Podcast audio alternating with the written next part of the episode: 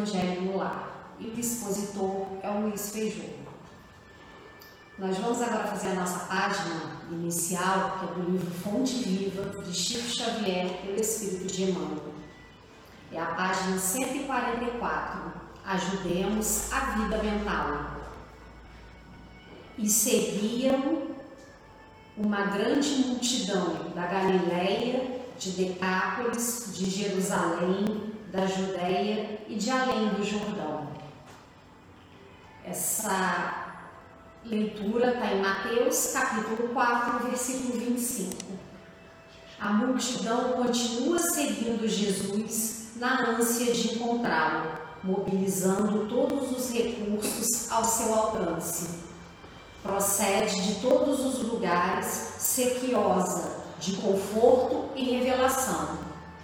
Inútil a interferência de quantos se interpõem entre ela e o Senhor porque de século a século a busca e a esperança se intensificam.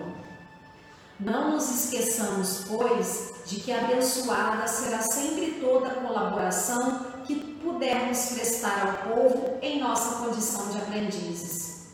Ninguém precisa ser estadista ou administrador para ajudá-lo a engrandecer-se. Boa vontade e cooperação representam as duas colunas mestras no edifício da fraternidade humana e contribuir para que a coletividade aprenda a pensar na extensão do bem é colaborar para que se efetive a sintonia da mente terrestre com a mente divina. Descerra-se à nossa frente precioso programa nesse particular. Alfabetização, leitura edificante, palestra educativa, exemplo contagiante na prática da bondade simples, divulgação de páginas consoladoras e instrutivas, exercício de meditação. Seja a nossa tarefa primordial o despertamento dos valores íntimos e pessoais. Auxiliemos o companheiro a produzir quanto possa dar de melhor ao progresso comum no plano, no ideal e na atividade em que se encontra.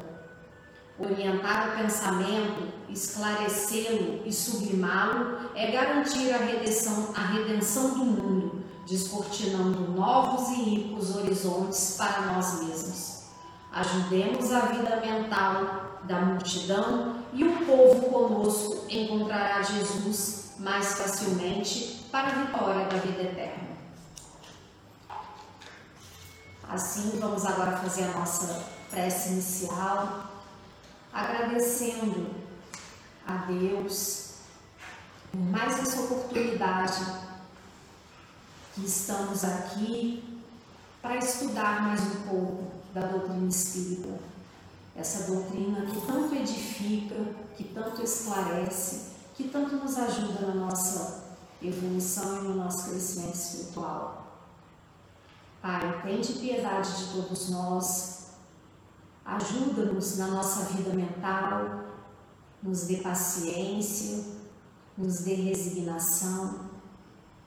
E assim, Senhor, te pedimos a permissão para iniciar mais uma palestra, mais uma live do Centro Espírita Caminho da Luz. Que assim seja, graças a Deus. Boa noite a todos. É com um prazer imenso, uma alegria gigantesca né, que nós estamos aqui na noite de hoje para poder abordar com vocês um tema fantástico que é o culto no lar.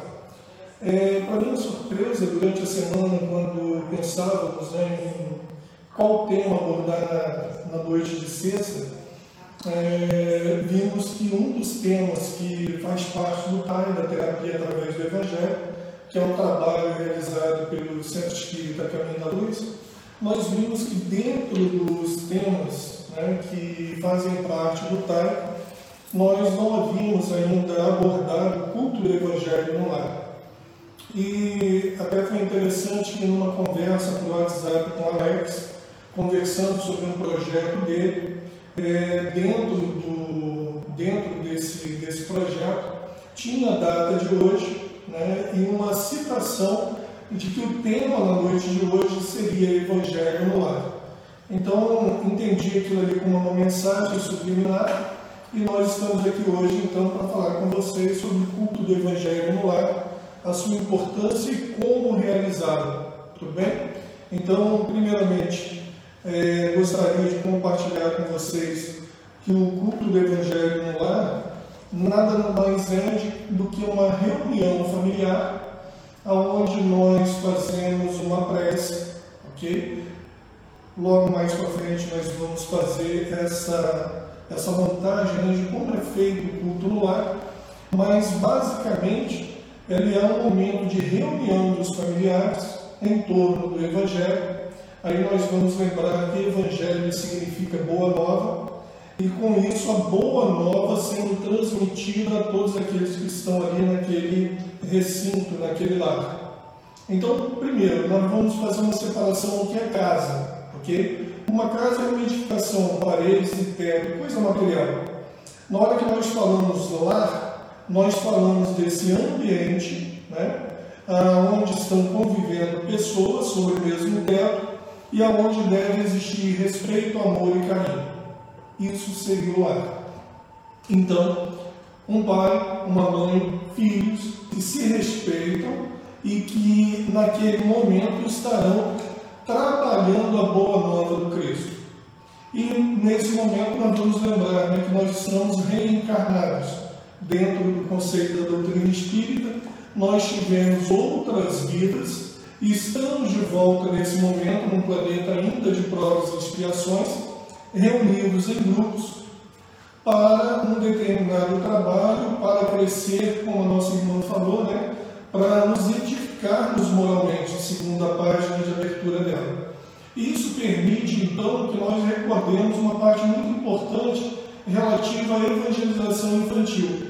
Quando nós constituímos família, quando nós aceitamos espíritos ao nosso redor como filhos, dentro desse lar, nós temos que lembrar que uma das finalidades da reencarnação é a evolução do espírito.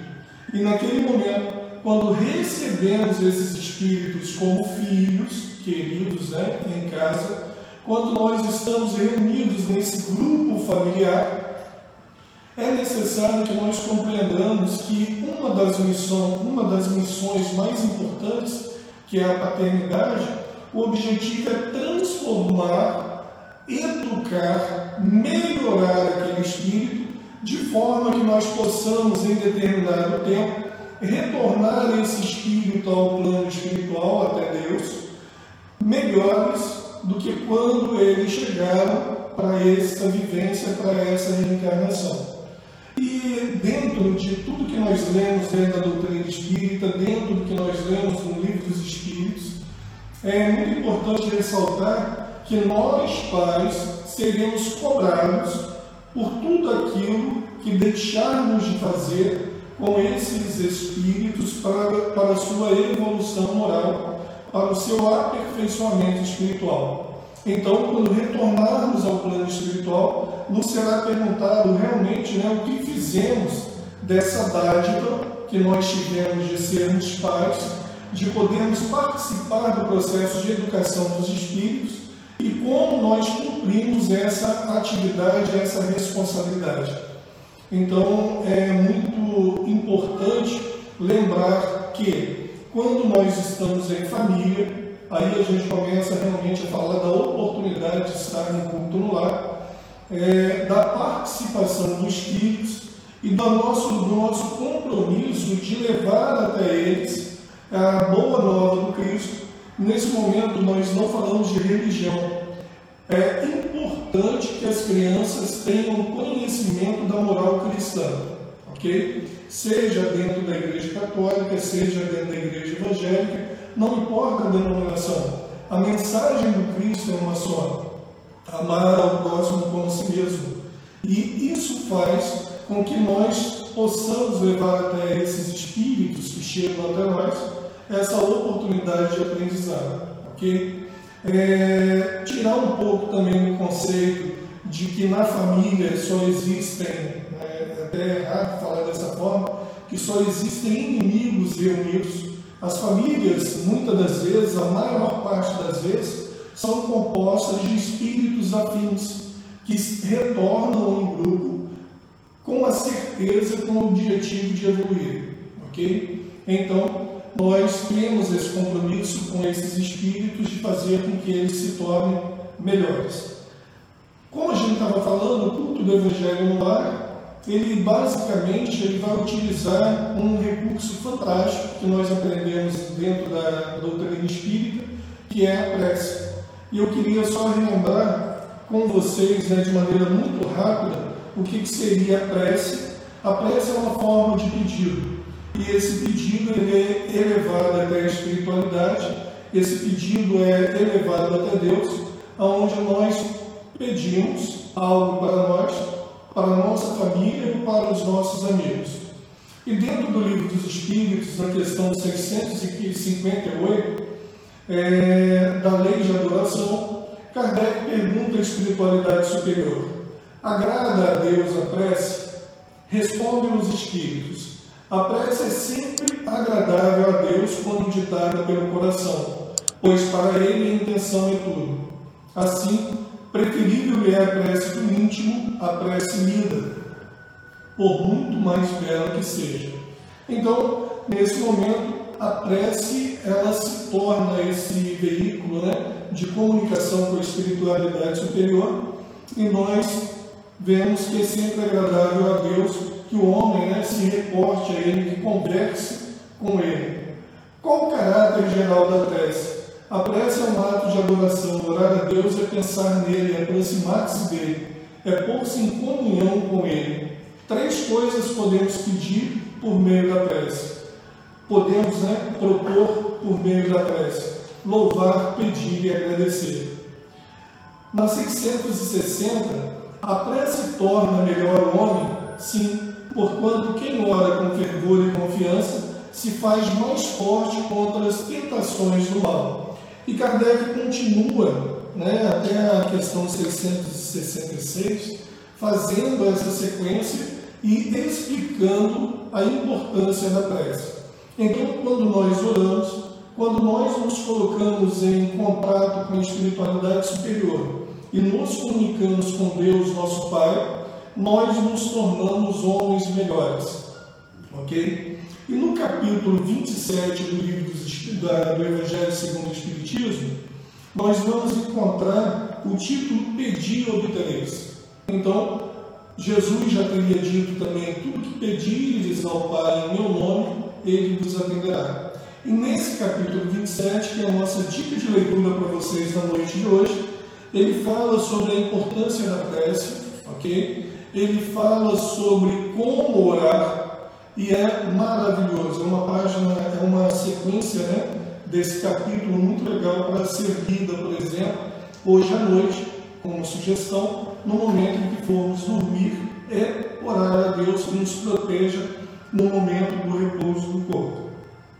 E com isso, nós vamos agora falar então um pouco sobre o culto do Evangelho no lar. É, eu lembro que nos livros aí do começo né, dos nossos estudos dentro da doutrina espírita, era muito estranho para mim chegar numa casa espírita e ser orientado a fazer o culto no lar, sendo que a pessoa que explicou para a gente na época, ela disse que o culto do evangelho no lar poderia ser feito somente por uma pessoa.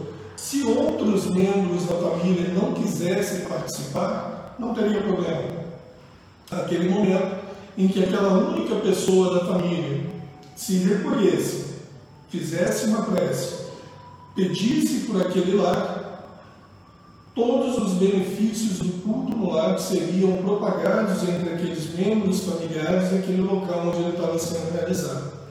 Quando eu ouvi isso pela primeira vez, eu achei estranho, mas na sequência nós vimos que realmente né, é, propor o início do culto do Evangelho no lar, como foi né, nessa época na minha casa, onde apenas eu era espírita, fazer o culto no lar se tornou uma coisa realmente de uma pessoa orando pelas demais. E era muito bom. Com o passar do tempo, algumas pessoas foram agregando né, naquele trabalho semanal e foi se tornando uma coisa cada vez melhor. Quando casamos também, começamos o culto no lar em casa. Nossos filhos participaram também. Então, qual é a importância do lar na educação moral, né? Nós já citamos as crianças, citamos a importância da evangelização, citamos da responsabilidade dos pais. E a finalidade é fazer com que esse grupo realmente possa aprender a moral do Cristo. Significado do Evangelho no lar essa comunhão de pensamentos voltados para o bem, ok? É, como fazer o Evangelho no lar? É interessante você reparar né, que o Evangelho, o culto do Evangelho no lar, ele é realizado uma vez por semana. Então, é, o que se sugere é que se determine um horário fixo, um dia da semana fixo, um horário desse dia também fixo, em que a maior parte daquele grupo familiar possa estar presente e nesse momento ser feito o culto no lar. Uma vez por semana, não há necessidade, por exemplo, do culto no lar se estender, por exemplo, por uma hora. Não, não tem essa necessidade. Alguns autores que nós lemos e alguns é, oradores né, citam que de 15 a 30 minutos é o suficiente e que, se for necessário alguma complementação, algum estudo adicional, esse tempo pode ser né, é, prorrogado. Não há problema nenhum. Mas basicamente meia hora. Então, quando nós falamos de meia hora durante a semana, nós falamos de duas horas durante, durante o mês, não é isso? Duas horas durante o mês, onde a gente vai estar dedicando um momento a aprender um pouco mais do Evangelho do Cristo. Isso traz um bem enorme aos membros da, da família, assim como traz um bem fantástico ao ambiente familiar e nessa hora nós recordamos diversos autores espirituais dizendo que quando nós realizamos o culto do Evangelho no lar, nós beneficiamos as casas ao redor do nosso lar. Os nossos vizinhos também recebem aquelas vibrações de harmonia e de carinho. Então, quando nós fazemos o culto no lar, nós beneficiamos tanto a nossa família quanto ao derredor da nossa casa. E quando nós paramos para pensar né, é, como que seria se todos fizessem culto no lar, seriam como luzes se acendendo em diversas casas e iluminando né, a, a, os ambientes de treva. Fizemos uma vez no grupo de mocidade, que é o nosso trabalho dentro da casa espírita, nós fizemos uma vez uma reunião onde comentamos sobre a importância do culto do Evangelho no lar era noite já, e nós apagamos as luzes do salão para poder exemplificar o que seria o culto do Evangelho no lar.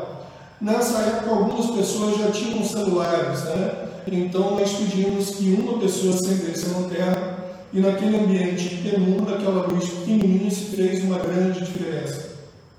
E a partir dali, nós fomos pedindo que outras pessoas também fossem acendendo as lanternas dos celulares e o ambiente que era de penumbra se tornou um pouco mais iluminado.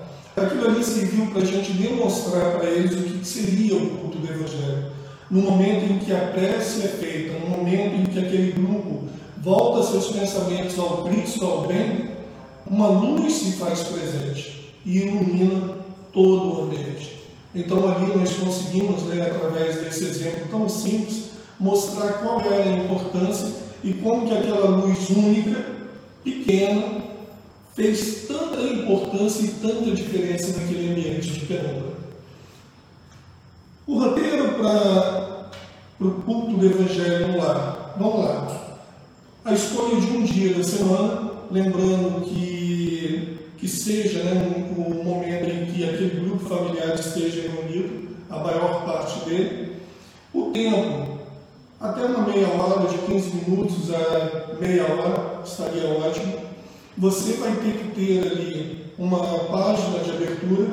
Nesse momento a gente cita né, uh, os livros, é, os livros de, da sequência né, de Francisco Cândido Xavier pelo Espírito Emmanuel, os livros de mensagem, Fonte Viva, Pão Nosso, é, nossa, são, são cinco, se não me engano, mas são livros maravilhosos de páginas pequenas, é, falando sobre, sobre o Cristo e que você faz essa leitura. A sequência é o estudo de uma página do Evangelho, ok? Então você pega o Evangelho, você pode começar a lê-lo de maneira sequenciada ou escolher parte, né, naquele momento, escolher uma página para cada dia do culto no lar a prece inicial e uma prece final. Normalmente se coloca né, uma garrafa de água, onde nós pedimos na prece que aquela água seja magnetizada e traga naquele momento né, é, os elementos necessários ao nosso reequilíbrio corporal e espiritual. E ao final desse, dessa leitura, do comentário e da prece final, aquela água é dividida entre o grupo familiar. Então, gente, é extremamente simples, ok? O culto do Evangelho no lar é uma coisa extremamente simples, mas de uma importância tamanha e que traz tanto bem ao grupo familiar que vocês não podem nem imaginar. Um pouco antes de vir para cá, eu estava no, WhatsApp. Desculpe, é, lembrei de um negócio aqui que eu vou comentar com vocês no final, se puder. É, eu estava no WhatsApp com um amigo querido e ele comentou na hora que eu mandei até o cartaz para ele que nós estaríamos aqui falando do culto no lar, ele comentou que ele e esposa, ao se mudarem de Volta Redonda em 1999 para o Rio de Janeiro, eles começaram todas as terças-feiras a fazer o culto do Evangelho no lar. E segundo ele, desde este ano até hoje, eles nunca deixaram de fazer o culto do Evangelho no lar. Conheço as pessoas, são familiares e amigos próximos, e realmente eles transmitem uma paz muito grande. E eu acredito que isso seja resultado de todo esse ensinamento que eles tiveram, né? e agregaram conhecimento sobre Cristo nesse período todo. Então eu fiquei muito feliz neste momento né, em que ele comunicou para mim que há mais de 20 anos eles realizam o culto no lar sem interrupção. Ok? Os livros indicados e recomendados, Evangelho, os livros de página. Ah, Luiz, mas eu não sou espírita, quero fazer o culto no lar. Posso? Pode. Luiz, tudo bem, você disse que eu não sendo espírita posso fazer o culto no lar. Posso usar a Bíblia? Sem problema nenhum. Pega parte do Novo Testamento e a partir dali né, você começa a fazer essa leitura sequencial. Então, não há problema nenhum, não há contraindicação sobre a utilização dessa ferramenta maravilhosa que é o culto no lar. Vamos lembrar que dentro da doutrina espírita nós acreditamos nos nossos espíritos protetores, também chamados de anjos de da, da guarda, que nós temos uma família espiritual muito maior do que a material que hoje nós temos, e que no momento em que nós nos comprometemos com o culto no lar, há um grupo de espíritos que é enviado naquele momento até a nossa residência para acompanhar o processo do culto no lar e levar energias salutares e positivas para aquele ambiente.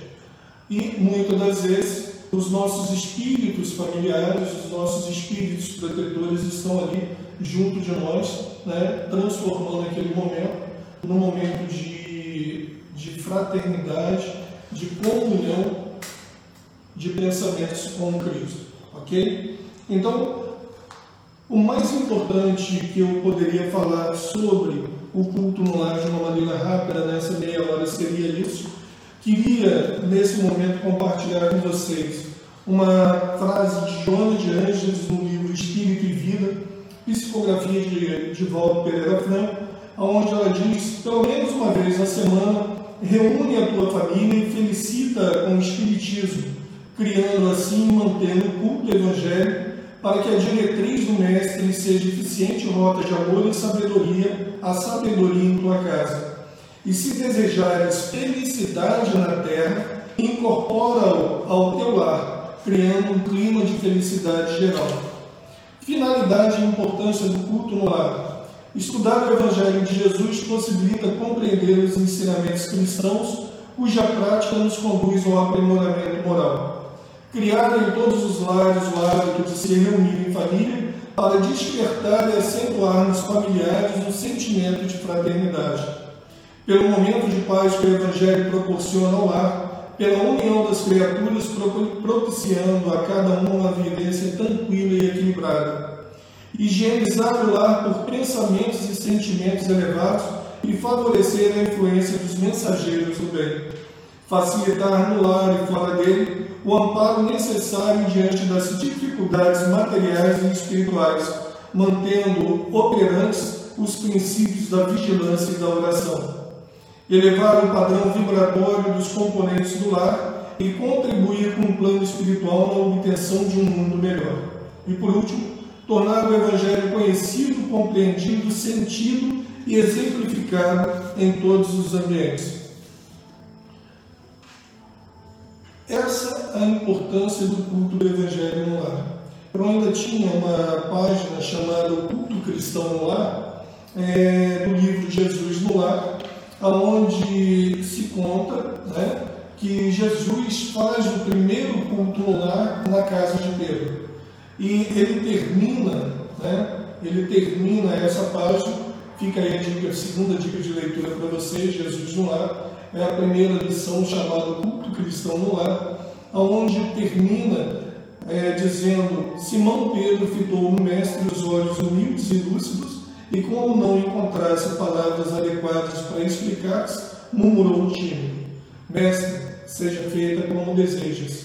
Então, Jesus, convidando os familiares do apóstolo à palestra edificante e à meditação elevada, desenrolou os escritos da sabedoria e abriu na terra o primeiro culto cristão no lar.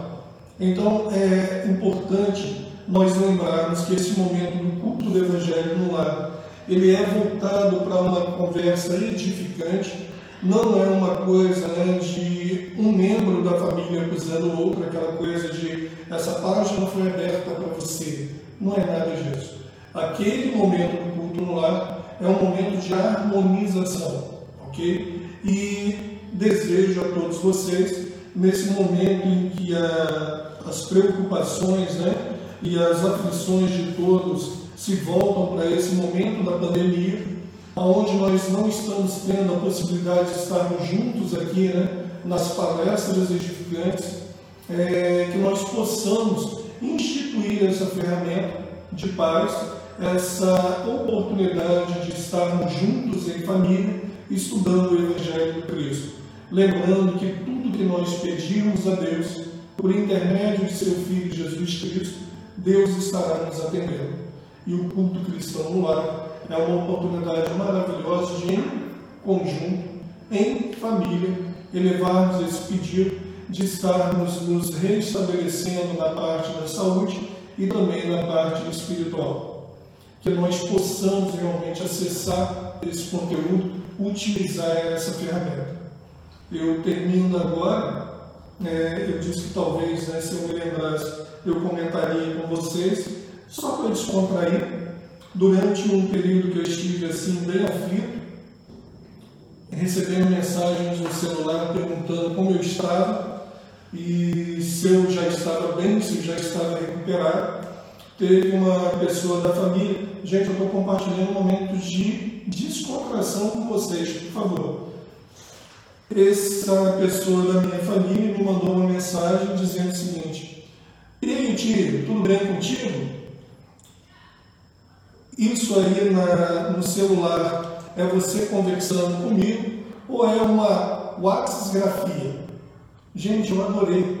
Eu estava realmente naquele momento um pouco né, receoso e com medo, mas naquele momento, na cama do, na, no hospital, no quarto do hospital, eu ri da criatividade. Então, além da psicografia, além da psicofonia, foi criado naquele momento a WhatsApp. E ali eu tive um momento assim de felicidade, ri um pouco e vi que daria tudo certo. só compartilhei um momento de descontração com vocês. Terminei o meu horário, terminei o meu período aqui com vocês na noite de hoje. Queria agradecer a oportunidade e dizer para vocês que nós sentimos muita saudade de estar com vocês.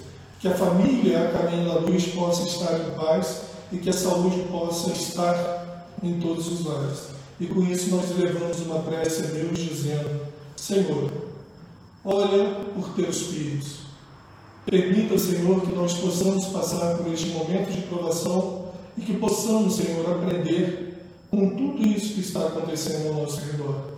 Fica conosco, Senhor, e que nós possamos permanecer na tua paz e que possamos, Senhor, em breve estarmos juntos fisicamente. Permaneça conosco hoje e sempre, que assim seja, graças a Deus.